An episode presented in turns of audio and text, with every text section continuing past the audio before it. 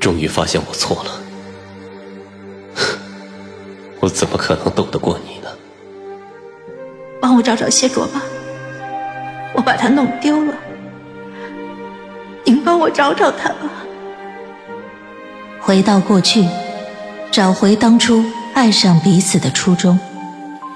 欢迎您收听精品仙侠剧《和离》，演播：一颗小青藤，司徒小魏，后期制作：咕咚。第一百二十七集，这还是我第一次在一具身体里与这个身体本来的灵魄对话，我也有些无措，但还是强行镇定的指挥他：“我想救你，邪祟之气可以消除，你不要失去理智，先把你身体的控制权夺回来。”我害怕，我就是怕。少年翻来覆去就是这句话。给我听急了，我当即心神一沉，想着，既然逃不出去，那我便彻底融入这具身体，帮他压制邪祟之气吧。我放任灵魄被邪祟之气拖拽着，融入这身体的每一个经络，直到指尖末端都被这阴冷的感觉占据之后，我抬起一只手，结了印，想以昆仑术法。聚集周围环境的魂力，控制着身体里的邪祟之气。但当我开始聚集周围魂力的时候，却觉心间猛地一痛，大脑里少年的声音又开始哀嚎：“好痛！你在做什么？你这妖邪想杀我！”我没搭理他，再试了一次，而心头果然传来更撕裂的痛感。这个被邪祟之气掌控的身体，无法正常的凝聚魂力。现在的我，无法去除这身体里的邪祟之气。我正绝望之时，忽见前面白光一闪，一人双指为剑，轻轻的触了一下我的眉心。瞬时，宛如清风过境，荡去一切污浊。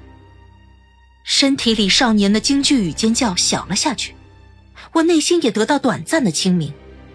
我抓住这个时间，甚至都没有看面前站着的人是谁。直接动了昆仑的术法，将我还能感知到的身体里剩余的邪祟之气驱逐了出去。当做完这个动作，这具身体立即往地上一瘫，是无力的，连站也站不稳了。昆仑的术法，我微微仰头，逆着光望见了面前的主神迹。果然是他。这身体里的邪祟之气虽然已经被我去除了大部分。但在经络与魂魄相融之处，或许还有残留。我的灵魄被粘在了这具身体上，无法自由的脱离出去。我动了动嘴唇，现在是连说话的力气都没有了。而且，就算能说，我也不知道该说些什么。一个雀山的低级军士，为何会使昆仑的上仙术法？别的人看不出我用的是啥。主神器会看不出吗？答话，两个字，附带着主神的神力，将这具本就虚弱的身体震得仿佛要散架了。我想，我再不挤出几个字来，主神器可能真的会把我当成邪祟一刀砍了。毕竟，我方才已经冒出了黑色的邪祟之气了。我只得用尽全力撑住我的脑袋，颤颤巍巍的盯着主神祭。开口道：“我，我还有的救。现在可千万别砍了，再给我点时间，说不定我能把所有的邪祟之气都从这身体里面推出去。”主神祭眸光寒凉，又问了一遍：“你为何会昆仑的术法？”他每一个字都附带着神力，我的五脏六腑仿佛都要被这神力震碎了。我望着他，答不出话来。就在我以为我要被主神祭周身愈发压抑的神力压死的时候，旁边倏尔传来另外一道声音：“他说他还有的救。”这声音一传到我的耳朵里，我眼眶就立即红了。我巴巴的望向一边，盯住了站在主神祭身后的谢卓。谢卓侧着头望着我的眼睛。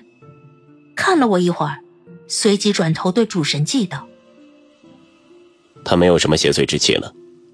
我知道，他用昆仑的术法驱除了。”主神祭说：“他不该会昆仑的术法。”谢卓望向我，仿佛在说：“你解释解释呀。”我立即道：“我，我以前遇见过昆仑的仙人，他们教我的。”主神祭眉头微微一皱，似乎并不相信我的话。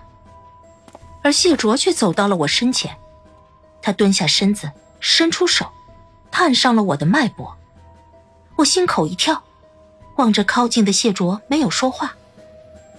谢卓收回了指尖，转头对主神祭道：“放灵气入脉搏，能探到还有一些邪祟之气，很微弱，或许真的是……或许是。”我赶紧抢了谢卓的话头，我觉得让这个大宝贝再说下去，主神祭可能真的要砍了我了。但给我两天时间，我或许可以自己把身体里的这些气息剔除干净。我沉住自己的精神头，嘶哑着嗓音说：“我会昆仑术法，是很奇怪，但昆仑也是仙家地界，西王母也是正统的主神，昆仑术法也不是什么妖邪之术。我确实也是一个雀山军士，如果我自己可以救自己，那至少你们不要误杀一个，可以吗？”一番抢白。两人都沉默下来，谢珠似乎在认真思索我说的话。末了，他似觉得很有道理的点了点头。我咽了口口水，又抬眼瞥了主神祭一眼，但见主神祭收了杀气，却有些微妙的微微眯着眼打量我。我不知道他这突如其来的打量是怎么回事，只得静静等待他的审判。既然如此。好一会儿，主神祭开了口：“我带回去细细探查一番。”啊！主神祭带我回去？我立马看向谢卓：“不要吧，我想跟你走。”谢卓却似完全没有看明白我的眼神，直接对主神祭点头应了：“你带回去好好查，我这两日去雀山外探探。”好。主神祭道：“留在你项链上的术法，可让你自由出入我的结界。”谢卓点点头，转身离开，空中只留下了他的话语：“两日后，我再来探他脉搏。”啊，就商量好了？我只得瘫坐在地，巴巴的望着谢卓走远，而一回头，一只手直接将我从地上拽了起来。主神祭望着我，雀山石镜正好送回了我殿中，你再去过过吧。嗯，过石镜就过石镜，可你这个“再”是什么意思啊？